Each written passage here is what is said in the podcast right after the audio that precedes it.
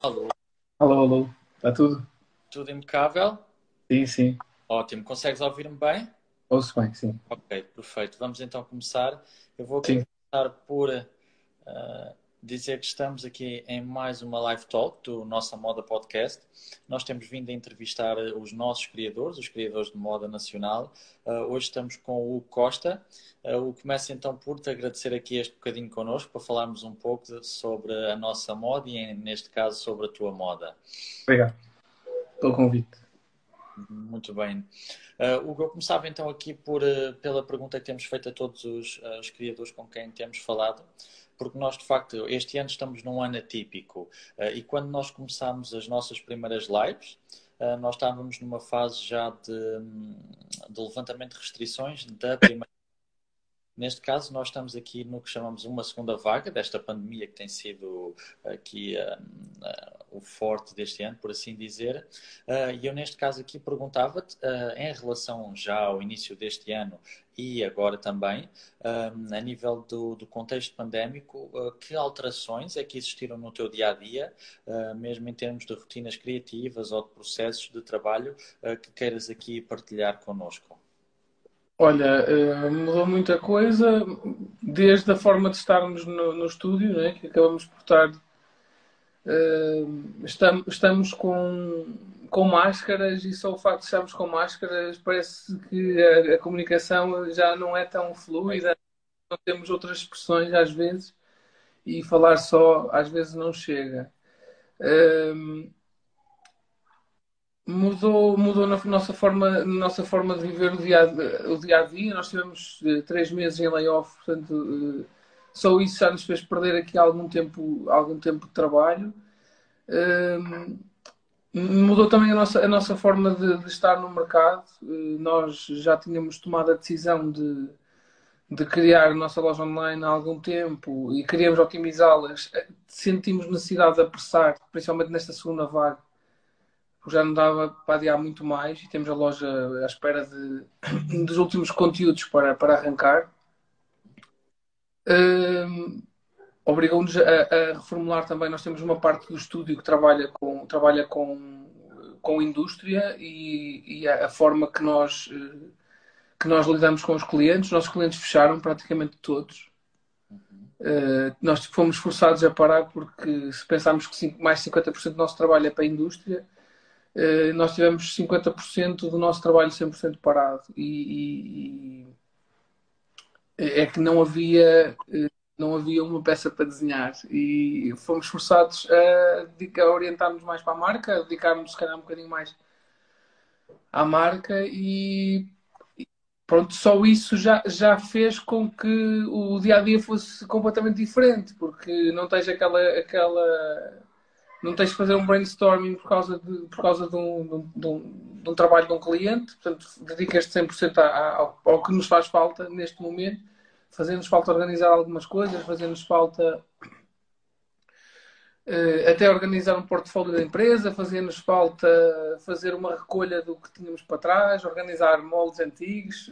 Deu para também, por outro lado, o, o que não houve eh, em trabalho, eh, houve na criação desse próprio trabalho, na organização da empresa também foi importante, alguma reformulação também aqui na parte do espaço também foi importante. Aproveitamos esses momentos para isso tudo. Claro. Ou seja, um, um pouco dentro daquele mote de todas as coisas que nós temos vindo a deixar por fazer, eh, como abrandou, nó- nós pegámos nela. Exatamente. Muito bem. Ah, o pergunta então aqui, ahm, a, a moda de autor em si já é, já é um- uma área desafiante, ah, é uma área desafiante ser, ser um criador independente. Ahm, eu perguntava-te a nível do, do nosso contexto, do contexto português, ah, o que sentes em relação a, a desafios para a criação de autor, ou seja, para a criação como um designer independente, e se esses de- desafios de facto foram aqui ah, ainda mais aumentados por, por este contexto pandémico. Uh, nós temos um público uh, uh, que, eu, que eu costumo dizer, assim, em jeito de, de brincadeira, nós temos um público não público em Portugal, não é? É um público que gosta do que nós fazemos, que respeita o que nós fazemos, mas depois não tem a capacidade, uh, muitas vezes a capacidade financeira para, para chegar. E por isso, já, isso por si já é uma grande dificuldade. nós não somos um país com uma cultura de moda muito desenvolvida, que é outra grande dificuldade. A cultura de moda não faz parte do ensino, não faz parte da formação, a indústria da moda não é vista como uma, uma necessidade na formação. A formação que temos de design de moda em Portugal é, eh, está a evoluir, ainda não está, se calhar não está madura o suficiente, mas está a evoluir e eu faço parte dessa parte da, da formação, falo com algum conhecimento de, de, de causa. Uh, mas eu acho que a dificuldade eh, maior eh, foi o facto das pessoas não terem capacidade financeira, passando o que estão a passar, e vai ser sempre essa, essa a questão, não terem a capacidade de de comprar as nossas peças. Nós fizemos um sample sale na altura da Black Friday também e nós notamos isso. Notamos que as peças que foram procuradas já não estávamos a vender claramente mais baratas.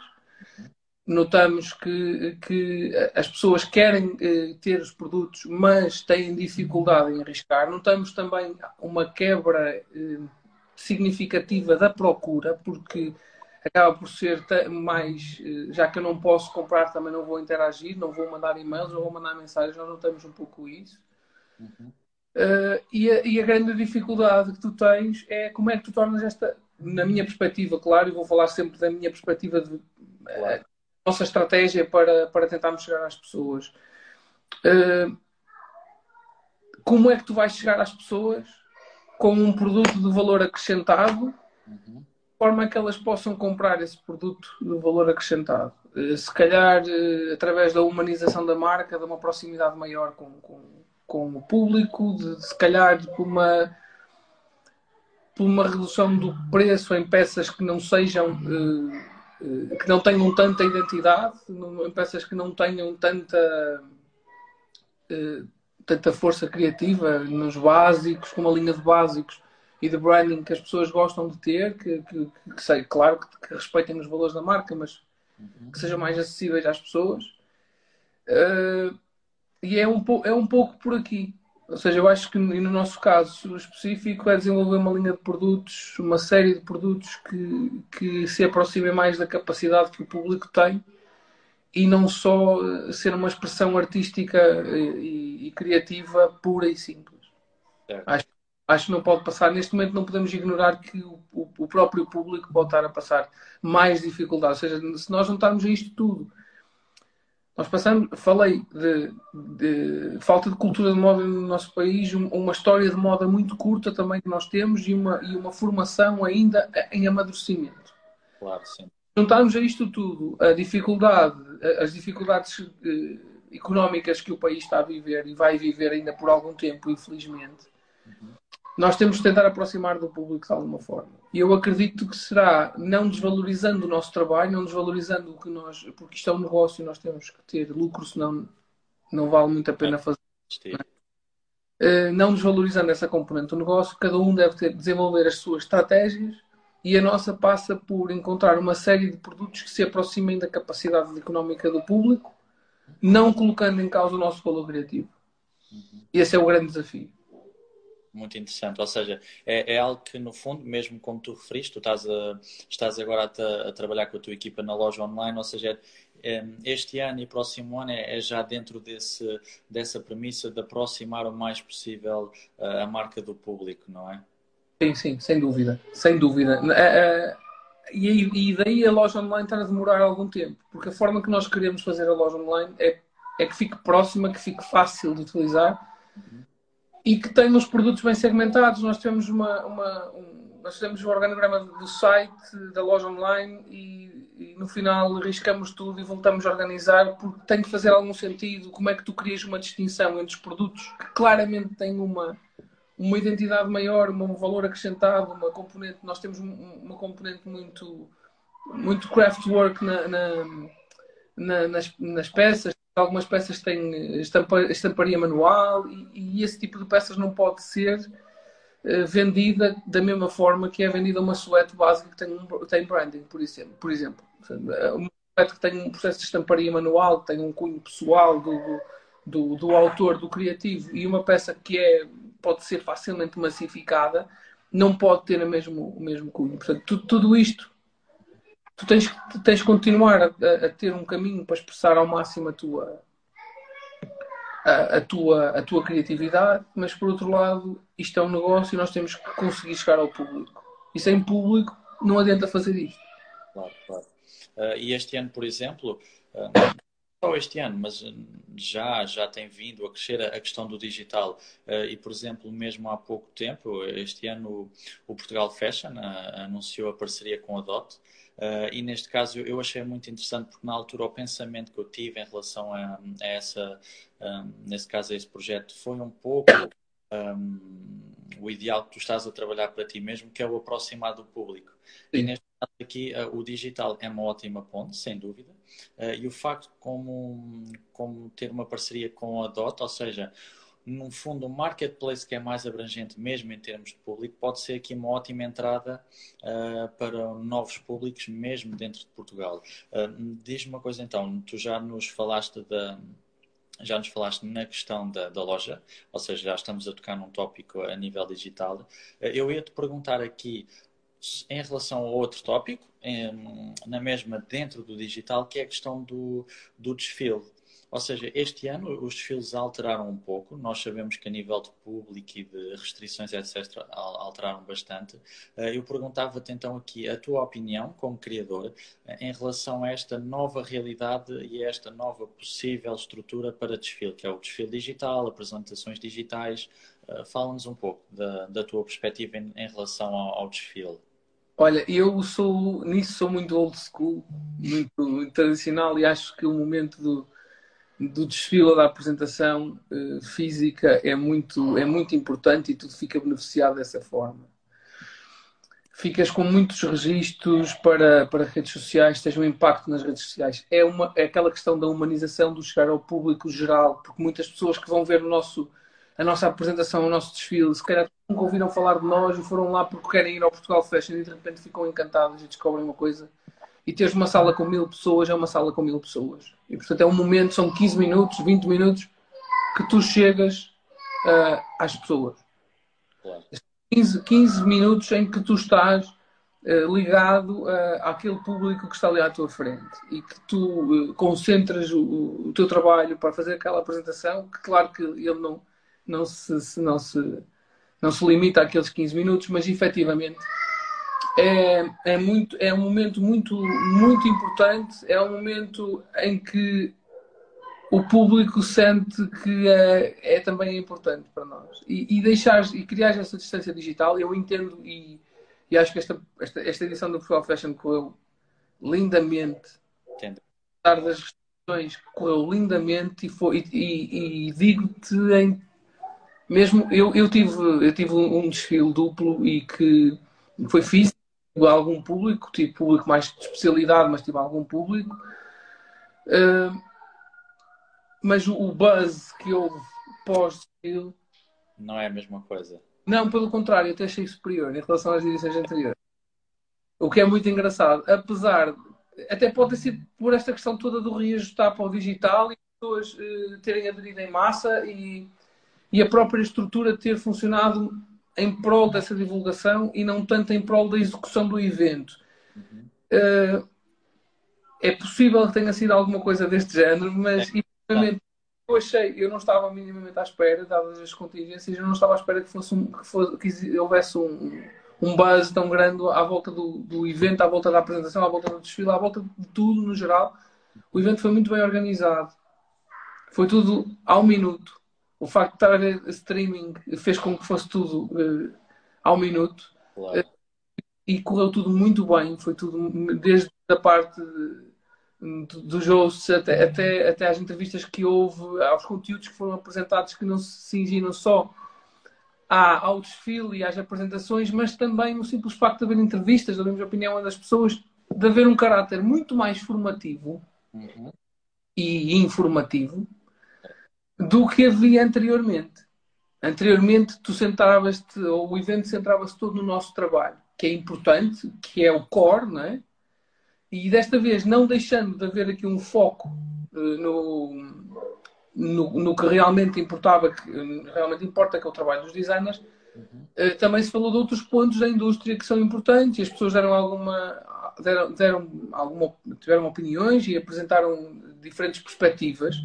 E se calhar o público percebeu que a minha perspectiva não é, não é a perspectiva dos meus colegas, tal como acontece nessas conversas. Portanto, e houve esta comunicação, e houve esta, este, estes momentos de comunicação, na minha perspectiva, faz com que eh, tu tenhas um caráter mais eh, formativo e que este tipo de eventos também tem alguma responsabilidade, tal como nós, como designers, temos alguma responsabilidade de de sempre, poder, sempre podemos darmos algum esclarecimento, darmos alguma formação a alguém. Eu acho, é assim que eu penso. Uhum. Sim, sem dúvida. E, e aliás, mesmo em outra to outras talks que tivemos aqui no nossa Moda Podcast, um, é uma visão que é partilhada por diferentes criadores, que é a questão de, um, desta percepção deste ano. Uh, a moda tornou-se mais próxima das pessoas, mesmo uh, em diferentes tópicos, ou seja, uh, foi como que uma. Um, aqui um. Eu não gostaria de dizer educar o público, mas no fundo acaba por ser um educar o público também, quando tens aqui todas estas dinâmicas a acontecer, uh, que poderá ser muito importante, mesmo em relação à, à questão que disseste, que é, que é de facto termos uma moda recente e que no fundo não é estudada. E não é estudada por um público abrangente, no fundo, tu, tu, estudas diferentes tópicos, ou seja, tens uma introdução a diferentes tópicos da cultura portuguesa e a moda não é introduzida uh, não, em... Porque não é importante em nenhum, em nenhum. Não é considerada uma expressão artística, não é considerada uma forma de expressão, não deixando de ser um negócio. Uhum. Mas acho que a cultura também é, ou a escultura também é, qualquer, artística, eh, qualquer artista quer viver do trabalho que faz nós planeamos coleções, nós somos projetistas com formação uh, artista, como qualquer outro design. Uh, e eu acho que é um pouco. Uh, mesmo quando se estuda, é, é, grave neste ponto, não tanto no estudo da arte no seu geral, mas no estudo do design. Uhum. Quando se estuda design e não se aborda uma das disciplinas do design. Verdade. Ou seja, estás a formar aqui estás a formar um designer, mas notas que de facto na formação desse designer há ali uma falha a nível uh, de, de, densidade histórica. É, continua e continuará a ser por muito tempo considerado supérfluo, considerado uh, fútil, erradamente porque temos uh, se calhar uma, uma, uma, uma televisão em Portugal que ainda aborda conteúdos que às vezes são inqualificáveis, eh, vivemos à volta daquele imaginário da fama e não do, do, do talento, e eu, eu, eu, vou-te ser muito sincero, todos os meus colegas, tal como eu, trabalham mundial. Hum. Trabalham mundial. As pessoas acham que isto é, ainda é um mundo de, um mundo cor-de-rosa. Isto não é nada cor-de-rosa, nós trabalhamos muito. Nós não nos limitamos a mandar fazer uns trapinhos e a fazer uns desenhos. Claro. No meu estúdio, faz-se design para outras empresas, uh, faz-se a, modelagem toda das peças da, da coleção, faz-se o corte de todas as peças da coleção, confecciona-se uma parte da coleção e o resto vai para pessoas que, que fazem peças específicas que trabalham connosco quase desde o início. Nós preparamos o trabalho desde o início. Nós fazemos design, nós fazemos a modelação toda, porque nós não queremos eh, que haja falhas na criação dos volumes, nós não queremos que haja falhas depois na, na, na elaboração das peças. Então temos que ser nós a preparar essa parte toda. Claro. Claro. As pessoas. Eh, e daí, daí ainda ser difícil chegar a um público que acha eh, que, que ainda educa as filhas para serem famosas e os filhos para serem famosos e não para serem para valerem a pena. Claro. Claro. É, é, é, sempre a questão do. É o choque entre a exposição e, e, de facto talento. E de facto talento. Que é o que eu mais. Eh, repara, e estou a dizer isto porque é o que eu mais odeio no trabalho é a exposição que eu vou tendo. sim, isso é, é, aquela dicotomia do, do, do criador ao, fim, ao fim e ao cabo. Sim, sim, sim, compreendo. Uh, Hugo, aqui também neste tópico, visto que nós estávamos aqui a, a entrar um pouco também na, na, questão do teu estudo e de todos estes processos de modelação, uh, eu ia aqui. Uh, perguntar-te em relação um pouco à, à indústria textil portuguesa no sentido, uh, mesmo a tua última, a tua última coleção, e neste desfile que tu mencionaste, fizeste um desfile duplo, uh, que se eu não me engano foi outono, inverno e primavera, já a primavera de 2021, uh, e neste caso tu na apresentação tinhas como, como apoio a Trophy Collar, e eu ainda a acompanhar a Trophy Collar, e a Trophy Collar tem dado bastante aqui, aberto as portas aqui à, à, à criação de autor portuguesa. Eu perguntava-te aqui, tendo Portugal aqui uma estrutura tão ótima a nível de têxtil, a nível de manufatura e de têxtil, de, mesmo do tecido em si, todas as matérias, aquilo que existir uma verdadeira colaboração entre o, o, o, design português e, de facto, a, a indústria têxtil portuguesa. E, e perguntava também da, da, tua perspectiva em relação a, ao que tens vindo a fazer.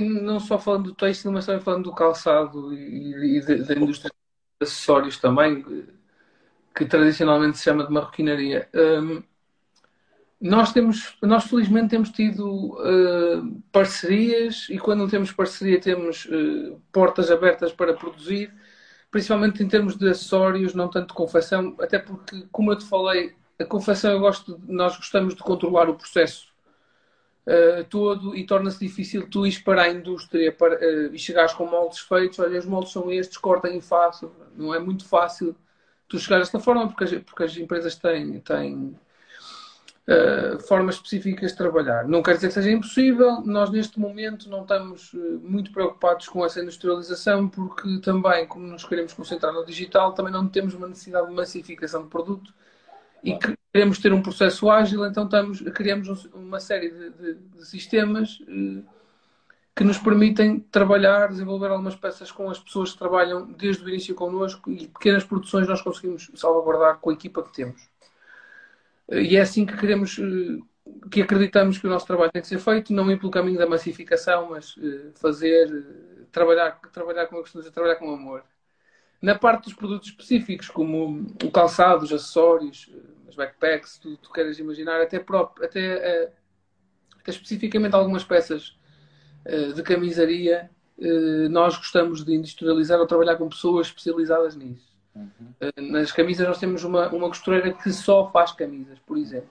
São feitas porque tem formação de camisaria e só trabalha mesmo com camisaria. Uhum. No caso do calçado e dos acessórios, nós gostamos de industrializar e, e, e porque tem que ser, tem que ser industrializado.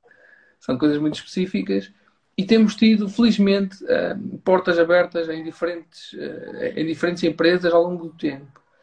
No caso da indústria têxtil, as nossas parcerias têm-se centrado sempre na parte da matéria-prima. Uhum. Eh, já tivemos parcerias com outras empresas. Hoje, hoje temos uma, uma parceria com a Trophicolor que, que ainda por cima tem matérias-primas nós já éramos clientes da Trophy Collar antes, de, antes de, da parceria, fomos clientes da Trophy Collar durante algum tempo antes desta parceria. Esta, esta, parceria surgiu porque em conversa, olha, mas então. Foi orgânico, foi orgânico. Eu não sabia de nada, ainda sou vosso cliente há tanto tempo. Tem um bocado nessa brincadeira, mas a verdade é que. Hum, é uma parceria importante, digamos assim, de, um, de, uma, de uma empresa que tem matérias-primas eh, que fazem muito sentido para nós eh, eh, e, e de muito boa qualidade, diga-se. E, portanto, nós infelizmente não temos, não temos outras parcerias no têxtil nesta, nesta fase. Era, era, preciso, era preciso que a, indústria de malhas se aproximasse também um bocadinho, ou que nós tivéssemos acesso a esse tipo de apoio, muitas vezes só para produzir quantidades mais baixas. Uhum porque para nós é difícil. Imaginem, eh, as pessoas não sabem, mas 10 quilos de malha, muita malha. Sim. É, é, a questão, nós. é a questão dos mínimos que. Exatamente, às vezes esta, esta essa dificuldade na, na agilização das quantidades ou, ou, ou, arranjar sistemas em que nós fazemos um certo produto, utilizamos, o resto eles podem comercializar mais tarde. Uh, algum tipo de sistemas que nos aproximem ainda mais, mas que não no nosso caso especificamente, nós compreendemos a dificuldade da proximidade, porque eh, no caso da Trophy Color eles têm estoques grandes, estoques contínuos e que facilita muito. Eh, no caso de indústrias como a indústria de malhas, a indústria do tricô também, é difícil por causa da questão do mínimo do fio, do mínimo de, do, do tingimento, do mínimo, de, dos mínimos todos. É e nós compreendemos isso e às vezes mais vale aceitarmos do que nos frustrarmos e adaptarmos ao que podemos fazer. Eu adorava trabalhar tricô, não, não trabalho tricô porque uh, não quero passar pela, pela, luta que, por exemplo, a Susana Betancourt uh, tem, é a luta dela, eu tenho outras, e, uh, e acho que nós temos que escolher as nossas e, e focarmos no, no que realmente queremos fazer, no que realmente gostamos de fazer, sem comprometer a qualidade, como é lógico, mas uh, desenvolver os nossos próprios sistemas, os nossos próprios, os nossos próprios conceitos de produto. E sempre que pudermos acrescentar alguma coisa, eh, surgiu uh, um contacto de eyewear, vamos fazer qualquer coisa, isso é fixe, é encontrar já um momento específico, não interessa, é aquele momento que vai fazer parte. E depois vemos se justifica um investimento de trabalhar sozinho esta, este, este produto. E, portanto, eu acho que seja qual for a, a indústria, seja têxtil, seja calçado, seja acessórios, seja eyewear, o que for, uh, joalharia, uh, é importante nós estamos sempre abertos a este tipo de proximidade, a este tipo de parcerias. E acho que em Portugal, uh, nos últimos 4, 5 anos, a proximidade tem vindo a crescer. Uhum. a Troficola já apoia projetos de alunos meus há muito tempo. Alunos. Eh, são miúdos que estão em formação, que têm dificuldade de acesso a muitas matérias-primas, que muitas vezes me perguntam onde é que devem ir comprar, onde é que devem procurar. Eu forço sempre um pouco na parte da formação que eles procurem a indústria para adquirir matérias-primas. A indústria tem vindo, não só, não só a Troficolor, a Rio Pel também eh, abre muitas vezes as portas, mesmo para comprarem. Não, não estou a falar só para patrocinarem. Claro mesmo, mesmo também para comprar. Acho que também há aqui uma, uma responsabilidade das instituições eh, de, de procurarem estes, estas parcerias com, com, a indústria, que as escolas procurem, que, que, que os politécnicos, que as escolas profissionais procurem este tipo de parcerias também com a indústria, para que os alunos muitas vezes nem se tenham que mobilizar. Já esteja disponível. Só que fique criado na escola para que eles possam recorrer rapidamente a, a soluções Claro. Acho que muitas vezes é o, é o que falta, é ver esta proximidade também das instituições. No caso, Uh, no, como nós somos também uma instituição, procuramos os contactos e vamos, e vamos atrás. É um pouco a mesma coisa.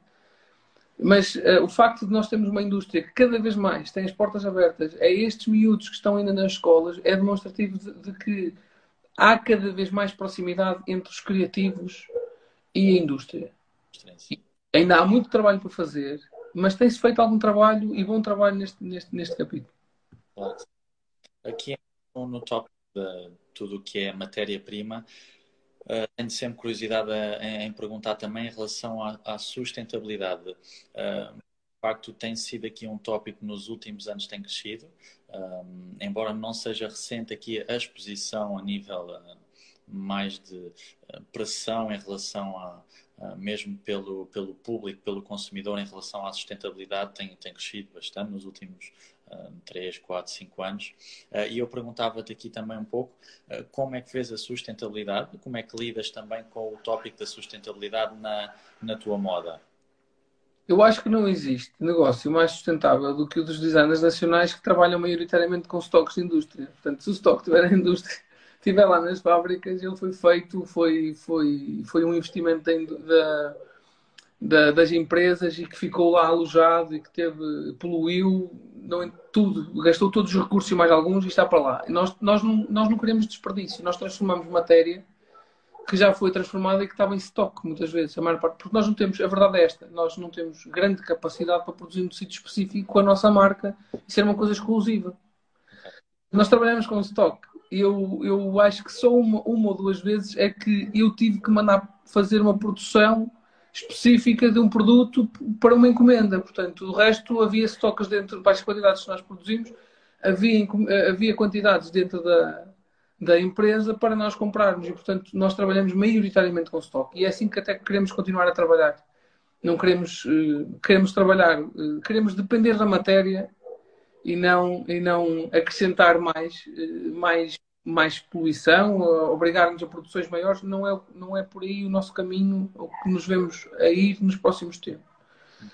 O facto de também trabalhar com, com o calçado, acho que não existe processo mais sustentável do que a aproveitação do, da transformação do, dos cortumes, porque eram desperdícios e, e são transformados em sapatos também. Mas é, eu sei que essa, essa é, é, é controverso porque tens outras outras outras mas, mas eu defendo, eu defendo que, que, a indústria do calçado é a forma mais antiga de reciclagem. Correto. E no fundo também estamos a falar de de outras formas de sustentabilidade. Sustentabilidade não é uma caixa única. Tu, ao fim e ao cabo, tu não só tens aqui a reciclagem dos cortumes, como tu disseste, mas também é um produto que dura. Ou seja, pela sua qualidade e manufatura, o facto de durar eh, por si já. O facto de comprar um sapato, eu falo da indústria portuguesa, que é que eu conheço melhor. E também, atenção, que eu também compro sneakers de marcas, de, de marcas uh, uh, mais globais. Atenção, eu também, eu também consumo marcas mais globais, não, não, não, não, quero, não sou fundamentalista. Claro, nem devemos. Pronto, eu acho que também tem muito a, muito a ver com a forma com que tu lidas com o consumo e com a forma com que tu uh, fazes a gestão dos produtos que tens, que compras, que adquires. Uh, a, a, quantidade de, de, sneakers que tu compras, da forma que os renovas, se os desperdiças, se os continuas a, a utilizar, tudo isso é sustentável, mas nós, nós assentamos muito a sustentabilidade no, no, processo produtivo e muitas vezes esquecemos de ensinar a sustentabilidade dentro de casa. O comportamento em si. O comportamento, o comportamento de consumo. Portanto, nós assentamos isto, é muito fácil, é muito melhor. Nós passamos uma mensagem como marca de que somos sustentáveis e que investimos na, eh, na, na otimização produtiva dos nossos, dos nossos produtos. Acho isso espetacular mas depois eh, estimulamos constantemente ao consumo, porque é disto que este negócio vive. E pá, quer dizer, eh, eh, marcas como a Adidas e a Nike cresceram 300, 400% no último ano. Claro. Isso demonstra que foi criada muito mais desperdício e muito mais poluição. Independentemente da matéria-prima ser reciclada, houve claro. um processo que poluiu. Claro, claro. Claro. Não deixou de haver transformação de matéria. Claro, claro que sim, é verdade, e, e, e, eu tenho sempre curiosidade em abordar este tópico, porque ainda é um tópico muito. Lá está, é, é, é, uma questão estrutural e que não é uma resposta de sim ou não e não é uma coisa uh, branco ou preto uh, e de facto é, é sempre interessante uh, e aqui de facto o objetivo é, é conhecer um, diferentes maneiras como, como os nossos criadores lidam com, com a questão da sustentabilidade e, e de facto sem dúvida que, te, que, tem sido a questão de, dos estoques e, e, é de facto uma só por si é, é uma ótima uma ótima maneira de, de trabalhar. É, é então, uh, o que eu perguntava-te aqui também, uh, porque de facto nós estávamos a falar de diferentes questões, mesmo questões estruturais, uh, de cá dentro do nosso país, a nível de cultura, do, da questão de, do poder do consumidor não ser o, o maior. eu perguntava-te então em relação uh, ao internacionalizar da nossa moda. E neste caso eu perguntava-te a ti também, porque de facto já tiveste uma experiência uh, específica uh, e, e, que é sempre ótimo. Tu, tu, já, já, já mostraste o teu trabalho em Paris durante uma, uma semana da moda. e eu perguntava-te então aqui em relação a a esta possibilidade de um internacionalizar da nossa moda, mesmo tendo em conta a questão de, do estoque limitado a nível da produção específica e de autor, mas eu perguntava-te em relação a oportunidades que, que podem advir da, da, internacionalização da nossa moda e, neste caso, tu, da tua moda, claro. Olha, eu apresentei seis coleções em Paris. Uh, não, não me senti inferior a qualquer outro designer que lá estava, outra marca que lá estava, apesar de até termos uh, algumas uh, restrições uh, em termos de orçamento, porque efetivamente é o que é. e, acho, e, e, acho que, e acho que acho que nós temos muitos designers e tu vês o, o caso do David Catalã e do Miguel Vieira em calendário oficial em Milão. Uh, nós temos muitos designers que em nada são inferiores uh, aos designers internacionais. Uh, e eu não sei se passa por internacionalizarmos em semanas de moda, e acho que a análise que nós fizemos foi mesmo essa, em conjunto com o Portugal Fashion, se, se realmente interessava continuar a fazer o evento lá, se realmente nos trazia, se era isso que nos ia trazer o, o que nós precisávamos, uh, na minha perspectiva não é. É a minha perspectiva. Claro. Eu gosto, eu adorei a experiência, achei que foi uma experiência extraordinária. Se me perguntasse se eu repetia hoje, se calhar não repetia, mas se calhar para o ano, quando as coisas estivessem um bocadinho mais calmas e mais tranquilas, se calhar voltaria a repetir. Um, pela experiência, que é brutal, brutal. Toda, todo o planeamento, toda a organização do evento, nós, fazia, nós fazíamos todo o desenvolvimento criativo desde nós estávamos em regime de apresentação e, e estávamos no calendário oficial em apresentação e nós tínhamos de desenvolver o, o conceito todo da apresentação em simultâneo que estávamos a desenvolver o conceito da, da coleção. Uh, e esse, esse trabalho era muito exigente, nós estávamos, nós estávamos a trabalhar aqui com uma equipa de produção que estava lá, então a coisa nunca era muito fácil, era muito exigente, mas, mas é tão um, enriquecedor tão enriquecedor e, e eu ainda por cima sou um bocadinho duro quando nós estamos na parte criativa e, e não, não sou uma pessoa inflexível uh, em relação a tudo, mas quando eu acredito numa coisa, se não me conseguirem mostrar o oposto, eu mantenho a minha ideia e não faço as coisas só porque sim. Então a coisa era exigente, os franceses são difíceis. Então a coisa era exigente, mas foi, mas foi altamente enriquecedor e eu hoje, se calhar, não tenho mínima cabeça para estar metido numa coisa dessas outra vez. Eh, pela, pela experiência em si, se calhar daqui a um ano ou dois, eu voltaria a repetir e ach, acharia interessante. O que eu acho é que nem, não sei se o que a moda nacional precisa para internacionalizar ou para, ser, para se tornarem marcas globais, se passa pelas, pelas apresentações internacionais ou se passa por uma comunicação internacional. Isso é um tópico muito interessante, essa perspectiva. Fala-nos um pouco uh, sobre essa perspectiva que tens. Nós não temos imprensa, nós, nós temos duas, três empresas de, de press em Portugal que funcionam muito bem para o nacional. Por exemplo, a Show Press eh, é uma delas. Ehm, em termos internacionais, em termos, em termos internacionais, como marcas internacionais, nós não existimos. E a realidade é esta. Nós, eu tenho algum público internacional, nós recebemos e-mails, nós mandamos peças, nós vendemos algumas peças até diretamente pelo Instagram, nem, nem precisamos ter a loja online a funcionar.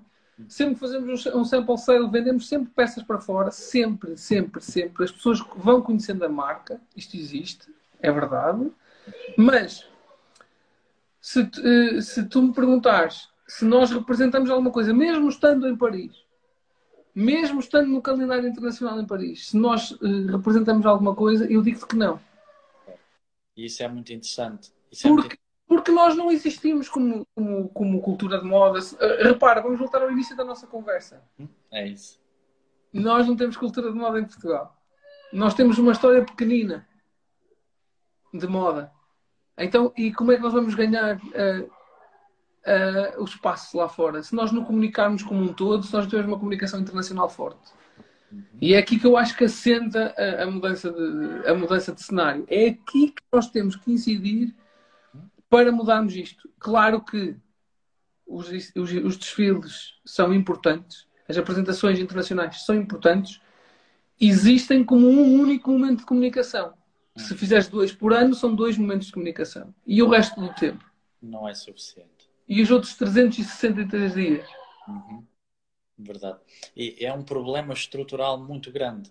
Muito grande. Mesmo, inter, mesmo internamente, a nível de indústria, uh, tu podes, uh, de lá para cá, uh, tem, tens aqui este reconhecimento a nível de, correto, Portugal, ótima estrutura de produção, ótima estrutura de têxtil, mas depois não há aquela, um, aquele reconhecimento de Portugal a nível de linguagem de design do criador de moda portuguesa. Uh, e de facto, eu já tinha falado isso também numa talk, logo no início com, com o Júlio, com o Júlio Turcato. Uh, e foi também um ponto que abordámos que, de facto, e como nós dissemos aqui, há aqui esta parceria entre a indústria e o designer português. Existe aqui a questão de, das estruturas internas, como Portugal Fashion, Moda Lisboa, etc., que têm feito um trabalho incansável. Mas, de facto, um, e o Júlio apontou, e tu estás a apontar também, que é a questão da comunicação em si, uma comunicação global que está em falha e, e, e é muito interessante e, e de facto essa tua perspectiva foi muito, muito interessante, que é a questão da comunicação.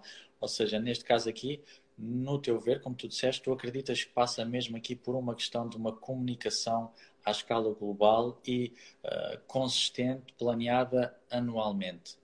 Sim, claro, tu, tu não podes, tu não podes. Eh, uma, uma, das, uma das coisas que nós discutíamos com a produção que tínhamos em Paris e com a que fazia também, tratava do preço em Paris, uma das coisas que eles falavam eh, era claramente o facto de nós irmos a Paris, eh, nós íamos quase a Paris depositar uma coleção e depois íamos embora. É, que é, é para que... uma continuidade em Paris. E era difícil haver um crescimento em Paris, como é difícil haver um crescimento em Londres, como é difícil haver um crescimento em, em, eh, em Milão, se nós não tivéssemos um, um trabalho uh, contínuo, direcionado para ali. Por muito que hoje em dia nós não, não possamos especificar um mercado pela sua localização. Porque tu dentro de uma cidade tens público diverso. E eu tenho público, eu posso ter público em todas as cidades, as principais cidades do, do mundo. E tu tens de ter uma comunicação global. Mas atenção, eu vou, eu vou dizer uma coisa que se calhar eh, não é, não era, não é bem a tua a linha de pensamento do, ou, ou que tu se calhar entendeste. Eu acho que nós é que somos responsáveis por isso. Eu não acho que são estruturas.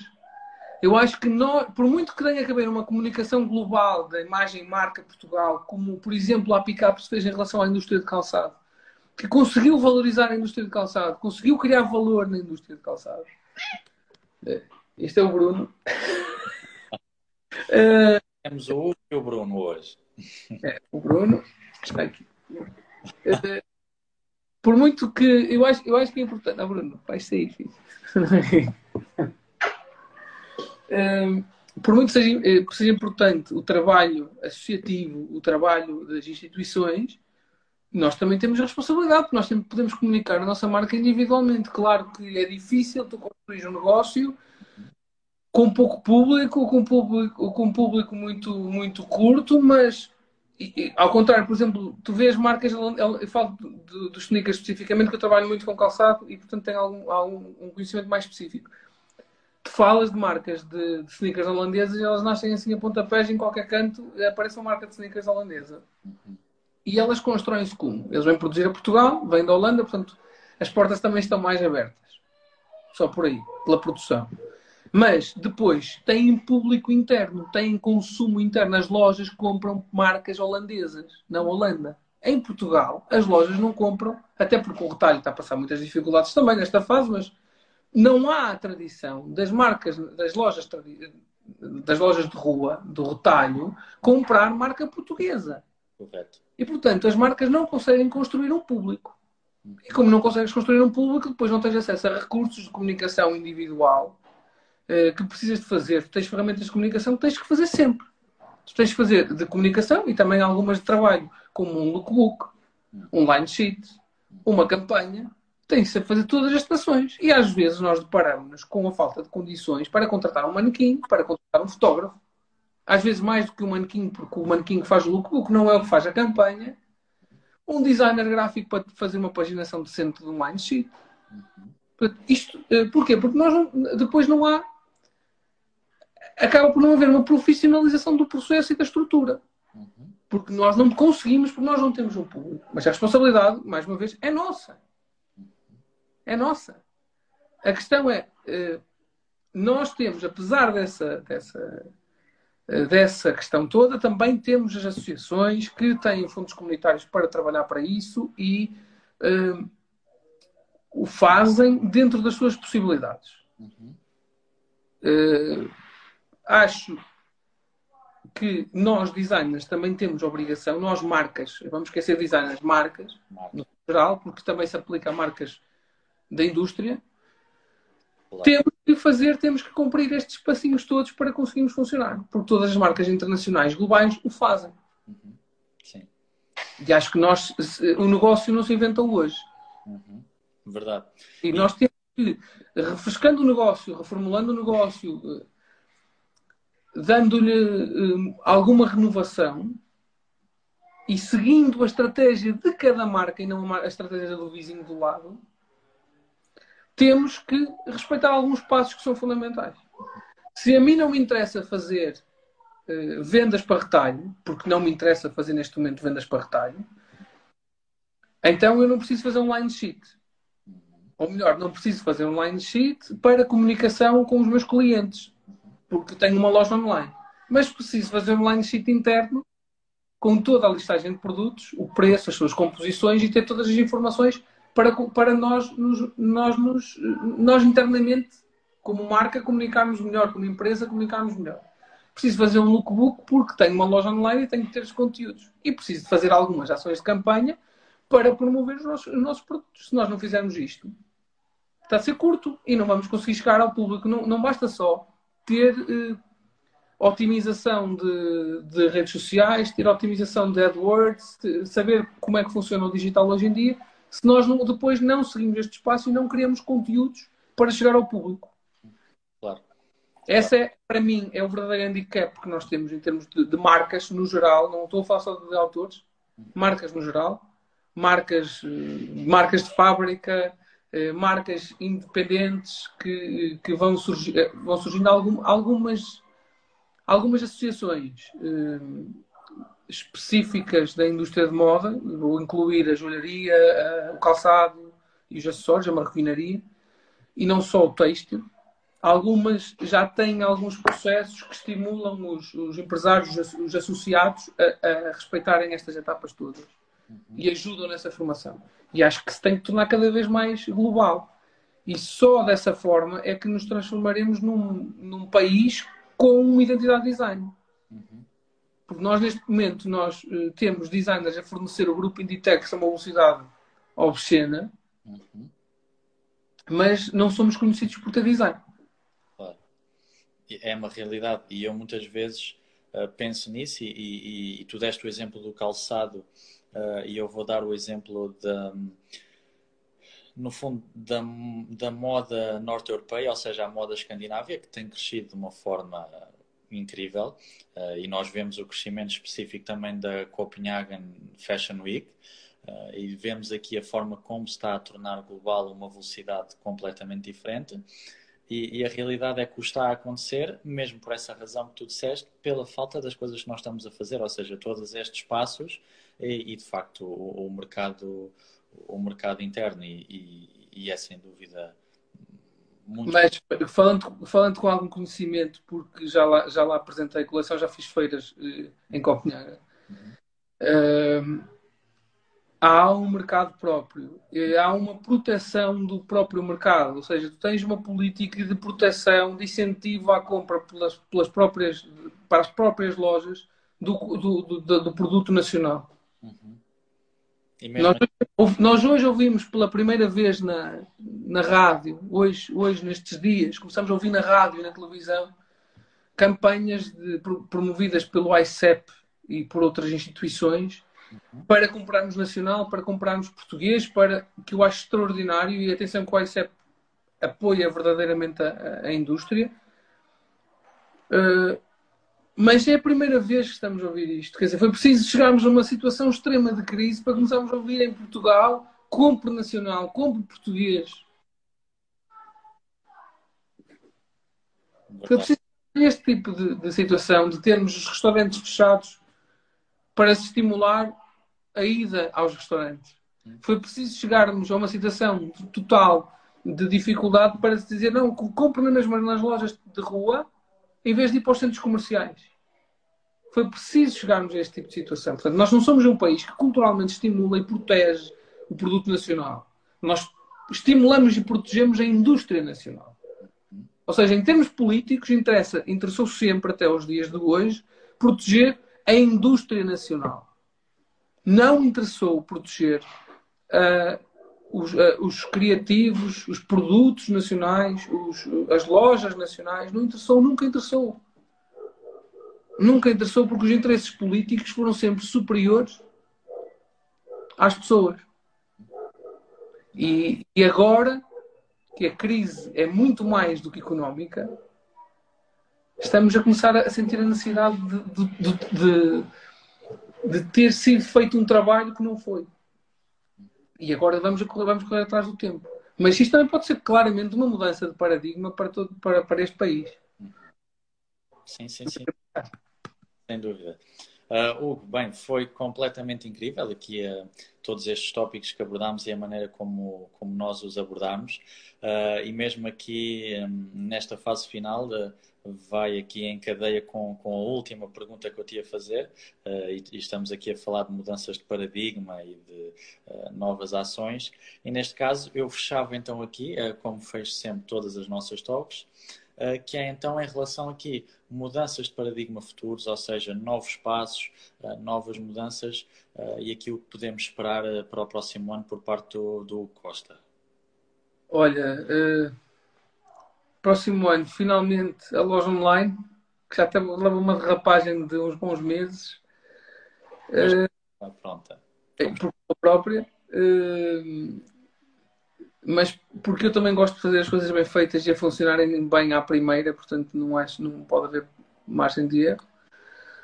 E continuar a fazer o que nós temos feito até hoje, com cada vez mais exigência e tentarmos profissionalizar cada vez mais a nossa estrutura, porque isto eh, eh, passa muito pela profissionalização de tudo o que nós fazemos. Eh, desde o início, desde o início, acho que passa pela profissionalização nós somos criativos, gestores, tratamos dos recursos humanos, somos, tratamos de toda a parte financeira e não há criatividade que sobreviva enquanto nós não profissionalizarmos a nossa estrutura. E acho que só quando nós profissionalizarmos, entregarmos a gestão da empresa a quem realmente deve fazê-la, a parte da contabilidade a quem realmente deve fazer, a parte financeira, para nós fazermos a parte criativa ou a direção criativa e focarmos no que, no que nos levou a ter, de, a ter destaque, isso acho que só nesse momento é que nós vamos conseguir dar o salto. Todos, no geral, a indústria toda no geral. A, própria indústria tem muita carência de pessoas criativas a fazerem só trabalho criativo. Uhum. Sim é um pouco aquela, aquela história do eu quero ser designer de moda, mas depois acabas por ser mais empresário do que designer de moda. Eu sou muito mais empresário do que designer de moda. Sim. Não tenho qualquer dúvida, não tenho qualquer dúvida. Uh, Hugo, uh, eu agradeço então aqui este bocadinho e foi, foi ótimo, foi ótimo, dúvida, uh, agradeço. ficarmos aqui nestes pontos e de facto o objetivo é mesmo esse, um, é aqui não só abordar o que tem que ser abordado, mas de facto tentar aqui discutir ao máximo tópicos que têm que ser, que ser tocados, não é? De facto. E neste caso, eu, o desejo que eu te, que te deixo então aqui para o próximo ano é passo a passo, de facto, ser mais designer do que empresário, se de facto é, é esse o objetivo. É sem dúvida, sem dúvida. E pá, eu agradeço muito o convite, uh, queria desejar um bom ano a todos e façam as coisas que acreditam. Façam as coisas que acreditam e não as coisas que esperam que vocês façam. Ótimo. Excelente mensagem para terminarmos aqui, Hugo. Obrigado. Muito obrigado e tudo a correr bem. Neste caso também um ótimo fim de semana, Hugo. Para ti também. Muito obrigado. Tchau, tchau. Tchau, tchau.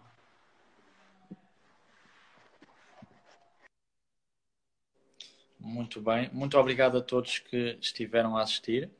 Vou aqui acenar. Eu gosto sempre de acenar a quem nos assiste. Entretanto, perdi-me com a conversa. Não acenei. Muito obrigado a todos. Como já sabem, estará disponível no nossa Moda Podcast, a nossa talk com, com o Costa.